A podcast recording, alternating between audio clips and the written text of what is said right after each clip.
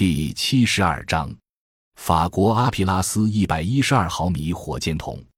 法国人称阿皮拉斯一百一十二毫米火箭筒为步兵轻型反装甲武器系统，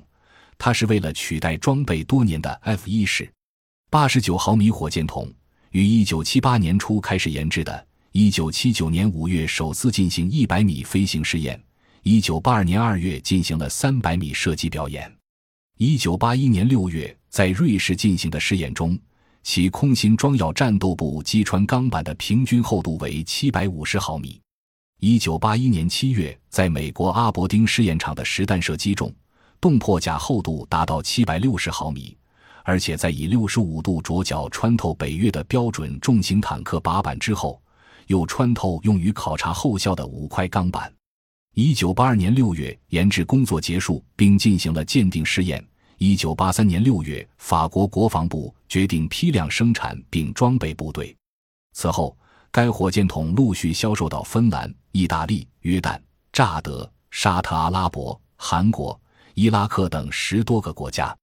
一结构特点：阿皮拉斯火箭筒是现装备中较为先进的火箭筒，主要特点是威力大、精度高。战斗转换快，不足之处一是发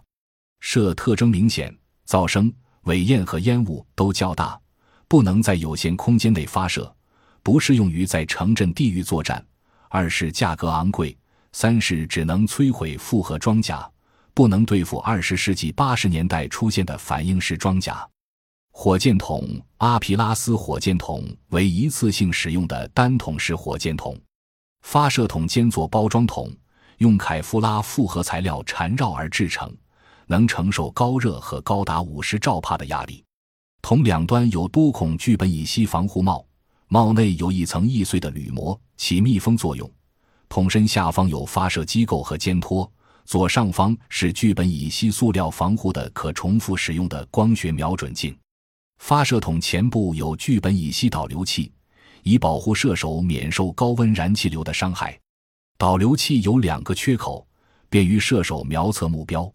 筒口还装有两个铰接的挡片，将缺口挡住，以确保射手射击安全。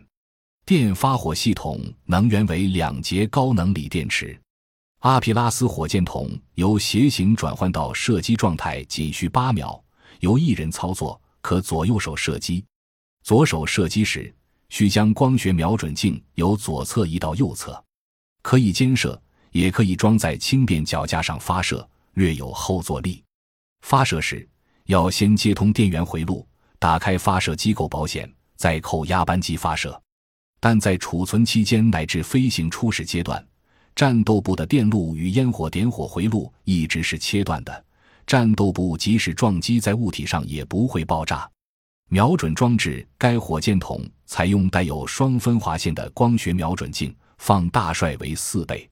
此外，还配用微光瞄准镜和向增强夜视仪，以提高夜战能力。弹药：该火箭筒配用破甲火箭弹。战斗部用高强度铝合金材料制成，装有黑索金混合炸药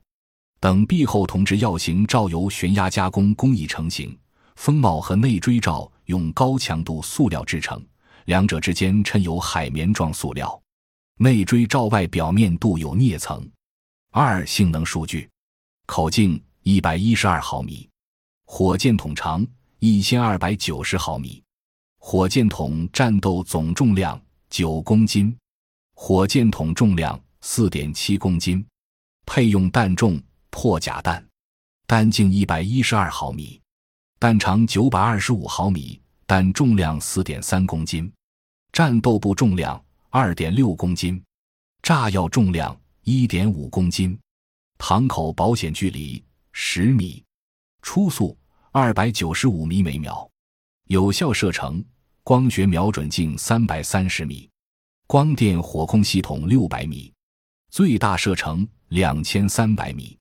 破甲厚度七百六十毫米。瞄准装置：光学瞄准镜、光电火控系统、微光瞄准镜，向增强夜视仪。三、中国台湾地区军队的反坦克火力。美国和法国一向是中国台湾的两个主要武器供应国，其中中国台湾的近程反装甲武器火箭筒就主要来源于法国。中国台湾军队于二十世九十年代中期从法国购入了大量的阿皮拉斯火箭筒，将其装备海军陆战队，成为其制式反装甲攻坚器材，主要用于弥补 M 七二反坦克火箭筒射程近、威力小的不足。感谢您的收听，本集已经播讲完毕。喜欢请订阅专辑，关注主播主页，更多精彩内容等着你。